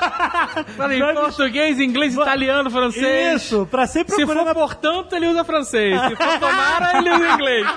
Cara, mas é, é, pa- parece que é tiração de sarro mesmo. Ai. Mas o grupo de brasileiros que tinham lá na Politecnique, isso até hoje ainda, o pessoal fala em português, inglês e francês. As frases vão sendo formadas. Olha aí, o triplo Caraca. nível de babaca. É uma loucura, cara. é Vou uma mandar um loucura. broche, vou mandar um broche de babaca pra essa galera. A gente Aí eu falar que desejei feliz aniversário pro Caio ontem em francês, não foi? foi em francês. Olha Você aí, vendeu aniversário em francês. Mas é engraçado porque a primeira vez que eu fui nos Estados Unidos, era excursão, essa excursão pra Disney. Tinha Augusto lá. Show. E aí eu fui pra... Melhor forma de ir a primeira vez. É, era, era a única forma. Anos 90. Dólar um real, ô saudade. Puta, olha, um real, agora você falou. Não, eu, eu lembro que em 2013 eu comprei dólar a, dois, a 1,80. 2013. deu uma baixada. É. Tava vendo meus e-mails, puta, deu uma dor. Mas, mas o que eu tô falando é o seguinte, aí a gente no E-mail final... não, correio eletrônico, desculpa. Mas a gente foi pra Miami fazer compras. Naquela época. Programava Naquela época não tinha 90. outlet. Aham. E o, lugar pra comprar é Miami. A excursão ia pra Miami só pra fazer compras. Uma merda. Quatro horas de ônibus pra fazer compras em Miami na Victor, sei lá. Caraca. aham. E aí eu lembro que a gente entrou numa loja de tênis. E aí os, os cubanos, sei lá, os latinos que estavam trabalhando lá, Ah. eu achei aquilo uma loucura, porque eles falavam justamente assim. Eu não sei se eles faziam isso pra confundir os clientes, eu não sei o que era, mas eles falavam em inglês e em espanhol, eles iam misturando. Misturando. Assim, É mesmo. Direto, assim, todas, sabe, a frase nunca era construída num idioma só. E, É e eles mesmo? respondiam assim. Então eu, naquela época, eu falei, cara, isso é uma tática desses cubanos pra eles não, pra gente não, porque nós somos brasileiros, então de É. repente a gente entende espanhol. É. Ou entender inglês. Agora, do jeito que esse cara fala rápido e dois idiomas, é impossível entender. Não dá- não cons- eu não consegui entender o que os caras estavam falando. É o- isso aí é o Spanglish que o pessoal fala. Inglês. É, o- Caraca. da mesma maneira que a gente tem esse portunhol louco aqui que a gente tem, que pro David deve ser um assassinato pro teu ouvido. Não, meu pai fala portunhol a vida inteira. é, Meu pai não É. fala nem português nem espanhol mais. é, ele não fala nem espanhol, nem É, português. meu pai, ele, meu pai, ele trouxe o portunhol pro Brasil. Ele fala uma coisa no meio. Ele, ele e a galera que, que, que- que veio junto com ele migrando da Espanha, eles só falam esse idioma maluco, portunhol. Vassoura. Vassoura. aham. Meu pai vira e mexe, ele liga pro Japão e ele, eu começo a ouvir ele conversando, ele coloca umas palavras em português. Tipo, até aí normal. Só que fica imaginando no Japão, que os caras não têm a menor ideia do que é a palavra, como é que eles entendem? Mas que palavra? Ronaldo. Não, tipo, ah, da- da- da- arroz. Corinthians. Corinthians. Pô, fala pro teu pai que arroz é Gohan. Não, Gohan é arroz cozido, né? Coisa Pronto, gravamos nós. gravamos nós agora tem a diferença do arroz. Mas o japonês, ele faz muito mais isso, desse negócio de usar palavras de outra língua na língua deles, assim, do que qualquer outra língua. Porra, no japonês tem um alfabeto pra cada classe social, meu. Tu também digo, tu fala um tipo de clube. tu é imperador, tu fala outro, porra.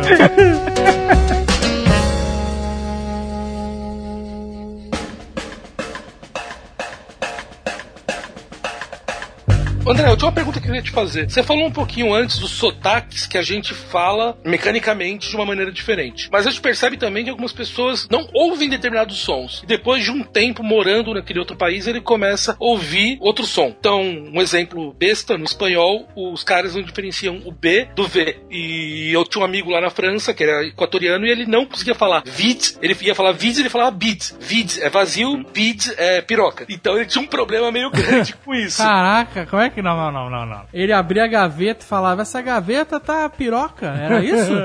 É, o, o- o francês entendia isso. Vamos no cinema, hoje deve estar piroca. Isso, exatamente. Que beleza. E depois de alguns anos, o cara começou a ouvir o V e o B. Como é que funciona isso no cérebro? Que é uma coisa que eu nunca, assim... Não, peraí, peraí. Como assim começou a ouvir? Ele começou a conseguir falar? Não, você falava pra ele vid e bit, pra ele Ele não era o sabia. mesmo som. Eu não sabia a diferença. Era a mesma palavra que eu tava Ah, falando. depois que ele começou a perceber a diferença, é isso. Sério? Tem um termo em, em fonética que a gente chama de alofone. Alofone são dois fonemas, são dois tipos de sons que eles são pronunciados foneticamente diferentes, mas eles têm o mesmo Eu sabia. Tá, Eu tava contando sabia. segundos, né? Até alguém. Eu tava me segurando aqui. Alofone. alofone. É. Isso. É, a disque amizade, alofone. É. Em português, se você for mais ao norte do Brasil, eles falam, por exemplo, tia. Minha tia foi em algum lugar. Mais ao sul do Brasil, por exemplo, em Minas, em São Paulo, eles falam tia. Então, se você fizer um espectrograma, que é um- uma foto do som, você vai perceber que esses sons eles são foneticamente diferentes. Sim. Um você pronuncia t e o outro ch. Tchê. Aham. Exatamente, mas o significado deles é o mesmo. Então, esses dois sons, apesar de diferentes foneticamente, eles têm o mesmo significado categoricamente no seu cérebro, eles são a mesma coisa. Sim. Como se fossem os dois, assim, cachorros, um cachorro branco, outro cachorro preto. Então, a, a representação que você tem na sua cabeça é uma única para esses dois tipos de sons. Então, eles são chamados de alofones. Tipo teatro e teatro. Por exemplo, Teatro é coisa de carioca. E escola. Escola, escola, né? essa pronúncia do, do S depois de uma vogal, por exemplo. É, em alguns lugares você tem ele chiado, escola, e em outros lugares você tem ele Isso. só fricado. É, em Curitiba é escola. No Rio é escola. Escola. Olha, exatamente. Como a gente representa isso no cérebro de uma única forma, a gente não. Não vê diferença. A gente entende de, e, e pronto. E e pronto. Agora vai para uma língua, por exemplo, onde ch significa uma coisa e ch significa outra. Então, por Em exemplo, chinês, em chinês, tã significa primavera. Chã significa sua mãe vai morrer agonizando. Sodomizada por mongóis. Exatamente. Por um instante eu achei que era verdade, mas... Não, não, não, mas é, eu tô exagerando, mas tem significados completamente diferentes. Isso aí. E quando você vai para um ambiente em que essas diferenças, esses alofones, eles na verdade têm uma- um significado diferente, você tem que readequar suas categorias. Aí você tem que pegar, opa, esse ch agora ele vai para categoria X e esse outro vai para categoria Y. Ah, sim. Só depois que você faz esse tipo de categorização semântica que você começa a perceber os sons de maneira diferente. Mas é, que é estranho, então você falou do chan e do tan. Assim, eu acho que a gente percebe a diferença, a gente consegue falar cada um de uma maneira. A minha impressão é que em alguns casos o cara nem percebe que você falou duas coisas diferentes. A gente percebe a diferença Mas a gente ignora. A gente ignora, exatamente. Quando você começa a perceber ou a utilizar essa diferença de maneira sistemática, é só quando ela tem uma diferença semântica. Mas eu entendi o que o Caio tá falando. Porque ele falou que o cara lá, ele não conseguia perceber É diferente. a diferença de a pessoa falar vai e a pessoa falar bye. Pra ele era a mesma coisa. Na cabeça dele, a categoria é única. Mesma coisa que a gente ouvir chinês e coreano. A gente ouvia tudo shan, shin, shon, shen, shon. Não, Não, não. vai saber a diferença nenhuma. Japonês a gente pode até perceber a diferença, porque é bem diferente. Agora, chinês, coreano, ou Vietnã, qualquer coisa ali do Sudeste Asiático, a gente não vai saber a diferença. Pode dar um exemplo com relação ao inglês, que é uma língua que a maioria das pessoas conhece? Pois não. A diferença de sons curtos e sons longos. Ah. A gente não tem essa diferença em português. Como a gente não tem essa diferença semântica em português, a gente simplesmente não percebe esses sons. Como assim? Me dá um exemplo. Falei pra mim puta e praia. Sabia. Em, em- em inglês? Inglês, inglês. É. Mas em inglês de rapper? Biat. Biat. E bitch. A gente não só consegue não perceber essas diferenças, a gente não consegue produzir essa diferença de forma muito sistemática. Só quando a gente está inserido na cultura, É, que aí a gente verdade. começa a perceber mais essas diferenças quando a gente vê as- as mais usadas. Mas eu acho que, por Mas peraí, exemplo... peraí, qual é a diferença? Fala aí, você que tá proficiente, inserido na cultura, qual é a diferença de puta, como é que fala puta e como é que fala praia? Beach não é puta, é cadela, né? Pra começar. Isso É, ele falou que. Então, É. é. ca- Ok, mas tudo bem. É que não é palavrão lá, beach. Beach de. de... quando o cara fala, quando o rapper fala biat, ele tá aqui, não quer, não quer dizer cadela, não. Ele diz, é vadia que ele tá querendo dizer, no Não, caso, não, eu né? sei, mas o, te, mas o significado real da palavra é cadela. Esse significado não existe mais. Na verdade, o significado ele não muda, o significado ele continua. A frequência desse significado que, que é, muda. exato. Fala cadela em inglês. Como é, como é que se Puta, ele falou pronuncia? puta, ele falou puta. Não é puta. Bitch. Não é puta. Como é que é? Bitch. Bitch. Bitch. E a praia? Beach. Olha aí, tá vendo? É um I. A praia, você usa a letra I mesmo. Beach. Mas é bitch. Agora a cadela, você fala bitch. É, é um, é meio que um E e um I junto. Mas é mais incisivo. Bitch. Tá vendo? Bitch! Bitch. E praia é bitch, porque já tem a maconha, tu fica mais lento. bitch. tem a maresia, tu fica mais lento. Bitch. Bitch! Pra você ver, a, a- a primeira instância a gente não consegue perceber mesmo a diferença. Só quando você conhece. Tem uma diferença mais sutil que é mais difícil até pra gente perceber, que é a diferença entre homem no plural e homem no singular. Isso, boa. Man e man. Como é que é aqui? Esse é difícil. Man com A, homem, e man com E, homens. Man. Aí você. Man. Aí, Yo, você, man. aí é Jamaica. Aí é Jamaica. Yo, man. Ah,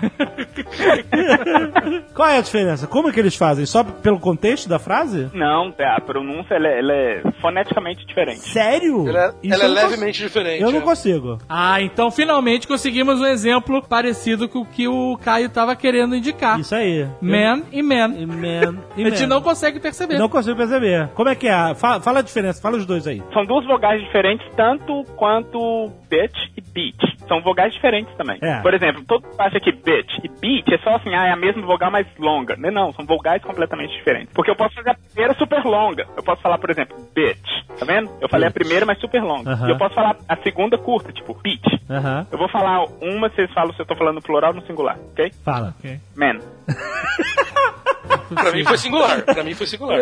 Singular? Eu Fala, sei. mas assim, tipo X-Men, por exemplo. não, não, não vai. Superman. Não vai. Ah, esse é um exemplo ótimo, porque na verdade a, a pronúncia de X-Men e Superman é diferente. Fala os dois. Fala singular, depois plural. Man, man. Primeiro é singular. Primeiro singular, segundo plural. Eu Peraí, peraí, peraí, qual foi? Você só mudou a entonação, você não mudou a... Man, man. Não, tem Não, uma, tem tem, uma tem uma leve diferença. Você percebe? Fale com a mesma entonação, por favor. Man, man. Não, você mudou a entonação. Que é, muda. a primeira você subiu no final e a segunda você desceu. Mas é assim que se fala, Jovem Nerd. Não, Mas essa é a fale na- diferença. Você é um robô? É essa a diferença? Seu locutor do Teletubbies agora, que não, Não, tem não, eu emoção? quero... Não. Como é que você fala gordo em inglês?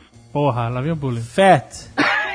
Pois é, não é fat, é fat. Fat. Exatamente, essa mesma vogal que você usa em, em homem no singular. Man, man, fat, man. Caralho, peraí, peraí, de novo, de novo.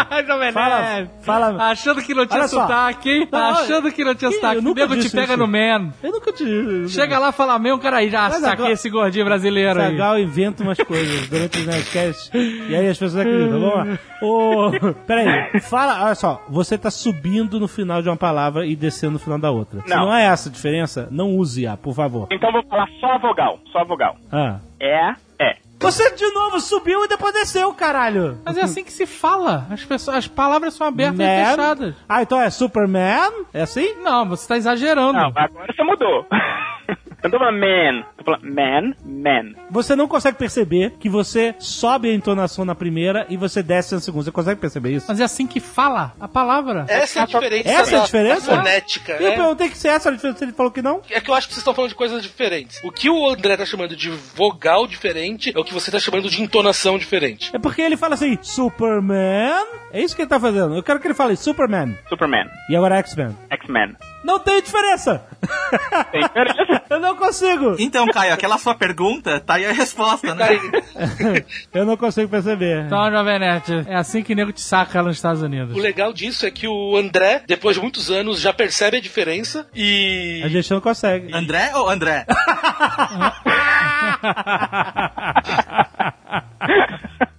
Eu não consigo perceber a diferença. Impressionante. É aquele caso lá do cara. Se, se alguém falar só a palavra pra mim separado, eu consigo perceber a diferença. Eu consigo perceber se ele tá falando no plural. Tá bom, olha só. Eu vou falar do jeito que eu acho que é e você vai me dizer o que, que você entendeu, tá? Já o Jovem Nerd fala We Are Man. Não, fala Quero só a palavra, sem contexto. Diga lá. Eu vou falar só a palavra, na minha cabeça eu sei o que, que é, tá? Olha Você só. acha que sabe. Eu acho que eu sei, exatamente. Man. Singular. Eu tava pensando em plural, tá vendo? Eu não sei fazer. Então, no final das contas, todo mundo é capial nos Estados Unidos. Eu tenho um amigo que ele fala assim, eu nunca consigo falar singular ou plural, eu falo boy. Boa. Então, por exemplo, em inglês tem uma palavra que não tem plural, que eu acho complicado na hora de usar, que é you. You. You. Não tem You, plural. Quer dizer, you no you, singular, you no plural. Então, pra eu ter certeza que você entendido, eu falo, quando é no plural, eu falo you guys. You guys. Esse é o meu macete. Faço a mesma coisa. Não é? Não é o macete? É you guys. Isso tá virando, na verdade, tá tendo algumas marcações semânticas nesse tipo de uso, porque isso esse é confuso até pro nativo. Então, por exemplo, no sul você vê muitas pessoas usando y'all. Y'all, you Eles all. querem falar you all, exatamente. Y'all. Quando eles querem Y'all. falar you guys, eles falam assim, ó, y'all. Yo. Y'all come here, que é diferente de you come Aham. here. E aí cospe, cospe o tabaco. É verdade, é verdade, olha aí. Vocês conseguem pronunciar o ED do inglês? É D? Como assim? Do passado? Pra falar, por exemplo, uma palavra no passado? Ah, isso é uma boa armadilha. Vamos, vamos usar uma palavra no passado que, é, que termina com ED. É tipo. Talk. Isso. Talk no presente. E aí, quando você escreve no passado, você escreve talked, né? E como é que você fala? Eu tento falar certo e eu falo I talked. Assim, kt, no final. kt, Não clique. Qual é a maneira que eles falam? Qual é? O macete é o seguinte: a gente tem dois tipos de sons em inglês, que a gente chama de som vozeado e som desvozeado. O som vozeado é esse que a sua corda vocal não mexe quando você está pronunciando o som. Por exemplo, quando você faz o S. Se você ficar assim, ó. Sua corda vocal não tá mexendo. O Ah. som ele tá saindo pela boca. Pelo vento que tá No tentando lábio. sair no lábio, exatamente. Quando você faz o Z, por exemplo, a diferença é outra. Porque a diferença é que agora a sua corda vocal tá mexendo. Então o Z é um som vozeado e o, e o S é um som desvozeado. O ED, ele tem três tipos de pronúncias diferentes. Ele tem uma pronúncia que é só um T, que é exatamente isso aí que você falou, tipo. Ele tem uma pronúncia que é um D, tipo D, e ele tem uma pronúncia que é id. Então, eu vou falar das três. Então, por exemplo, se você quer falar o passado de talk, como o talk no presente termina com um som desvozeado, que é o K, Aham. o ED tem pronúncia de T. Então você fala talked. Com D, D de dado. Talked. Não, T de tatu. Ah, T de tatu. Talked. Exatamente. Ah, então é. Então o que tu tá certo. Ah. Vou dar um exemplo agora de uma palavra que termina com som vozeado, que aí você vai ter que fazer um pro- uma pronúncia de D, que é tipo open. Hum. O open termina com som vozeado, então no passado você fala opened. Opened. Aham. Com D no final. Exatamente. Agora, se você tiver um verbo que termina com D, por exemplo, demand, Aham. termina com som vozeado, mas aí se você pronunciar um outro D depois, vai ficar esquisito. Vai falar demanded. Aham. aí nesse caso você fala o id. Então você fala demanded. Hum, olha aí, boas dicas. Muito bom, muito bom, excelente. Open English. O professores americanos. Professores americanos. Porra, vamos procurar uma patrocínio aí, cara. Falar com o Flávio.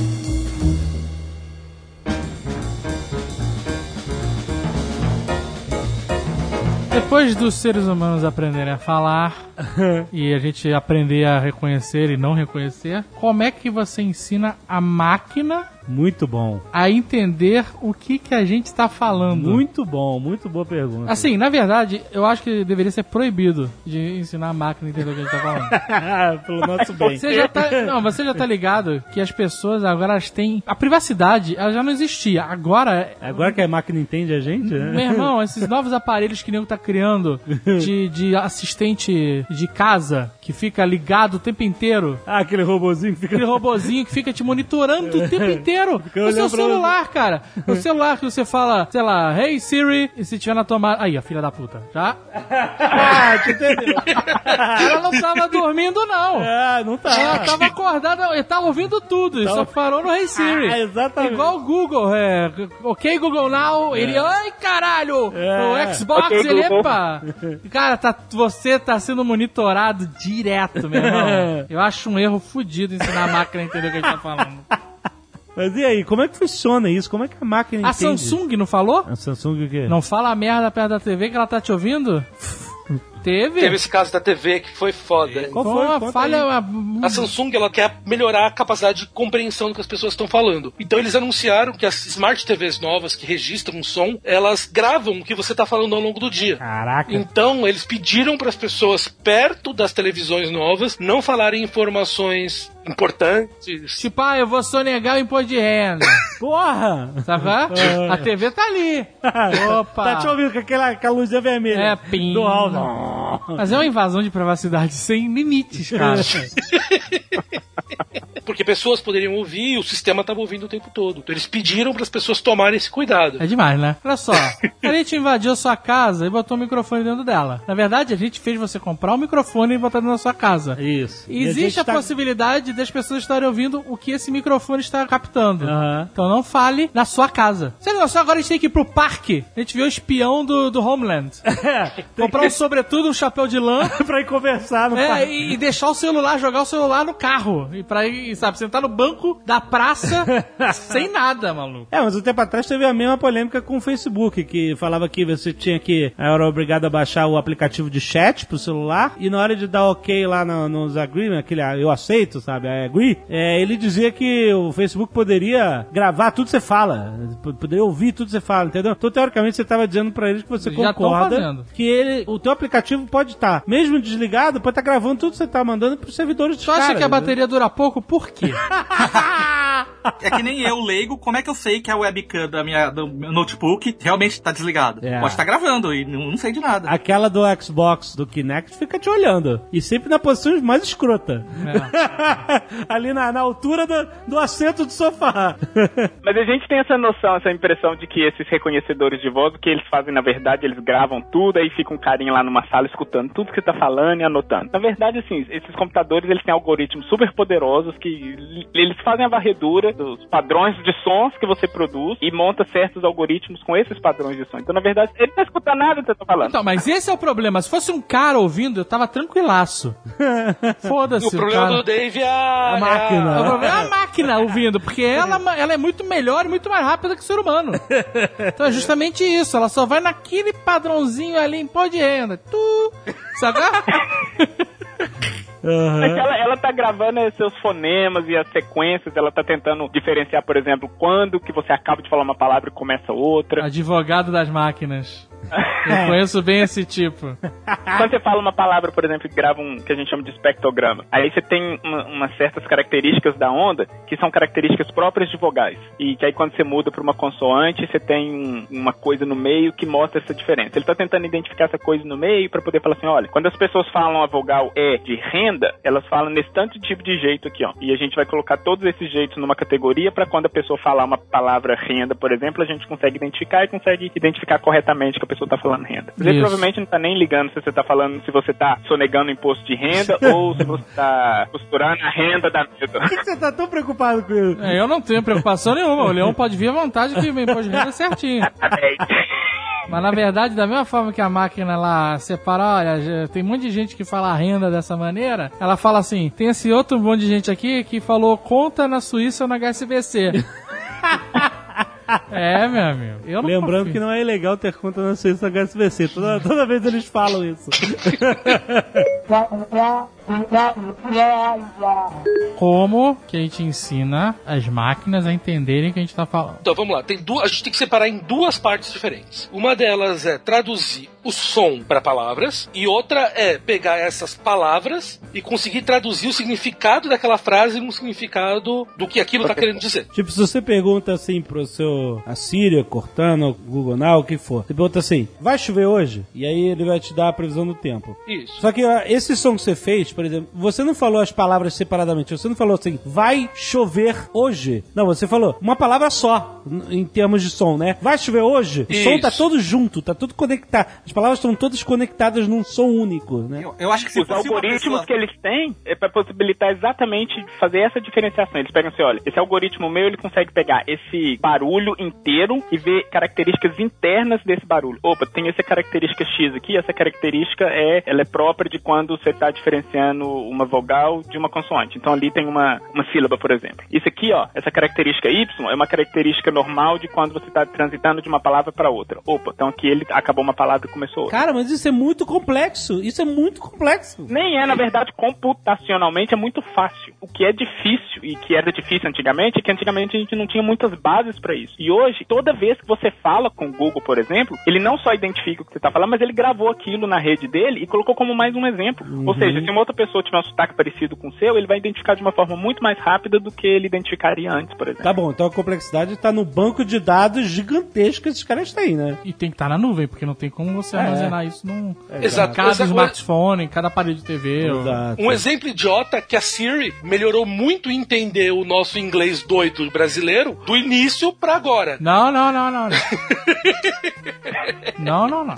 Continua a mesma merda. Não entende nada, nada. Um pouquinho mais de força, ela, daqui a pouco ela começa a te ajudar ali já. Então, essa primeira parte que a gente falou, a gente tá traduzindo esse barulho, como o Alexandre falou, nas palavras vai chover hoje. Isso. Foi isso que a gente fez. A segunda parte, ele vai pegar esse texto agora e vai entender que isso é uma pergunta. Se é uma pergunta, qual que é a parte central da pergunta? Então ele vai encontrar que o chover é o verbo que é importante ali, vai entender o tempo. Então, dessa segunda parte, o texto já está em computadores, já está um texto, digamos, escrito, não é mais a palavra sonora. E essa segunda parte que ele vai começar a entender o que são as partes importantes para poder descobrir se é uma pergunta. Então, se em inglês, ele vai buscar se você falou Are you coming home? Ou então isso é indicativo que é uma pergunta. Ele vai começar a olhar esse tipo de coisas para poder extrair o significado daquela tua pergunta. É, e qual é a probabilidade, por exemplo, de você falar a palavra chover quando na verdade você quer saber alguma coisa sobre o seu, sei lá, sua casa? A probabilidade é muito menor. Então por isso que ele erra muito pouco. Se você fizer uma pergunta que tem a palavra chover, ele sabe porque ele vai fazer essa conexão. Opa, quando as pessoas falam chover, geralmente elas querem previsão do tempo. Aí ele faz essa ligação já. Mas você pode perceber que ele vai errar mais vezes se você começar a usar a palavra chover, mas para saber alguma outra coisa. Por exemplo, você fala assim. Tipo, o cara, no show vai chover mulher? Por exemplo, se ele virar e falar assim, ok, Google, no show vai chover mulher? O Google provavelmente vai responder assim, a temperatura, não sei o que, não sei o que, vai ser tal. Peraí, vamos perguntar, pergunta aí. A Siri. É, vai chover mulher, não sei se. Siri, vai chover mulher? Há previsão de chuva para hoje. Tá vendo? Ela ignorou e ela me deu Porque a... foi uma pergunta sexista. Exato. E ela me deu a previsão do tempo aqui. Isso aí. É, então, porque nesse ponto, ela não, não é que ela entendeu a tua frase inteira. Ela olhou pontos centrais da tua frase Ah, sim. e extraiu o significado. Por isso que algumas línguas, como o alemão, que a gente falou mais cedo, são línguas muito fáceis de se trabalhar. Porque a estrutura dela é tão rígida que ele vai olhar alguns pontos específicos e já vai conseguir traduzir aquilo. O português, que é essa loucura toda que a gente tem, é muito difícil você trabalhar esse tipo de coisa. Então você precisa entender muito mais o contexto para poder se extrair. Esse é o tipo de coisa que ele vai fazer agora. Então ele olhou ali, chover, viu que era uma pergunta. Pessoas que fazem pergunta e usam a palavra chover estão perguntando do tempo. E ele utiliza isso para te trazer a resposta. Rapidão, deixa, deixa eu perguntar aqui. Eu vou perguntar pra ela, eu vou falar pra ela que tá chovendo almôndega. Calma aí. Siri, hoje vai chover almôndega. Não há previsão de chuva para hoje. Ah, tá vendo? Você fez uma afirmação, ela se perdeu. Agora pergunta pra ela se vai chover meatballs. Siri, vai chover almôndega amanhã? Não parece que vai chover. Ignorou e deu Ela ignorou, ela identificou a mesma chover coisa. almôndegas, Mas né? se chover vai ser absurdo. se chover vai ser, vai ser enlouquecedor, cara.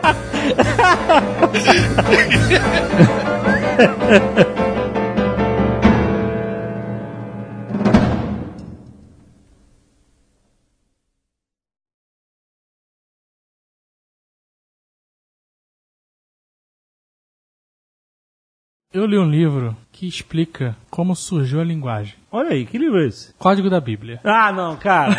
Começou. que pariu. Eu li esse livro, esse livro é revelador, cara. Não. No livro diz que o gene da linguagem é o gene de Deus. Que a linguagem foi um. Deus falou assim: quer saber? Essa que é a diferença. Fala. Fala, parla. Parla. Mas aí deixa eu falar, ele falou em que língua?